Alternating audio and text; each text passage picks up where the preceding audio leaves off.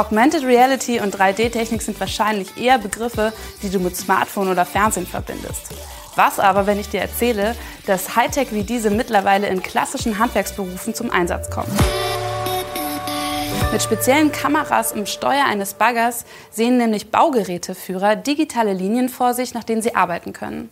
Animierte 3D-Modelle des Geländes helfen dabei, tonnenschwere Maschinen millimetergenau zu steuern. Bevor du aber als Baugeräteführer an Ort und Stelle loslegen kannst, müssen die ganzen Geräte erstmal zur Baustelle. Dafür fixierst du mit Ketten und Gurten Planierraupen, Betonmischer oder auch Kräne auf einen Tieflader und fährst damit zur Baustelle.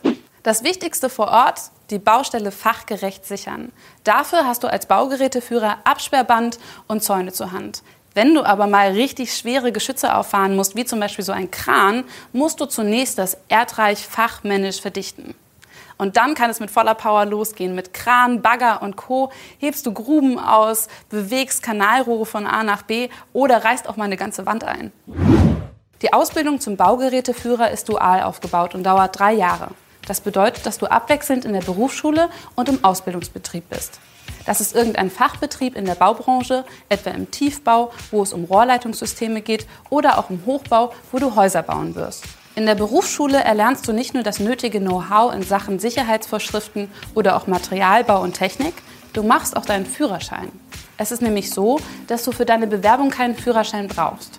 Sowohl verschiedene Spezialführerscheine als auch den normalen Führerschein Klasse B machst du in der Ausbildung.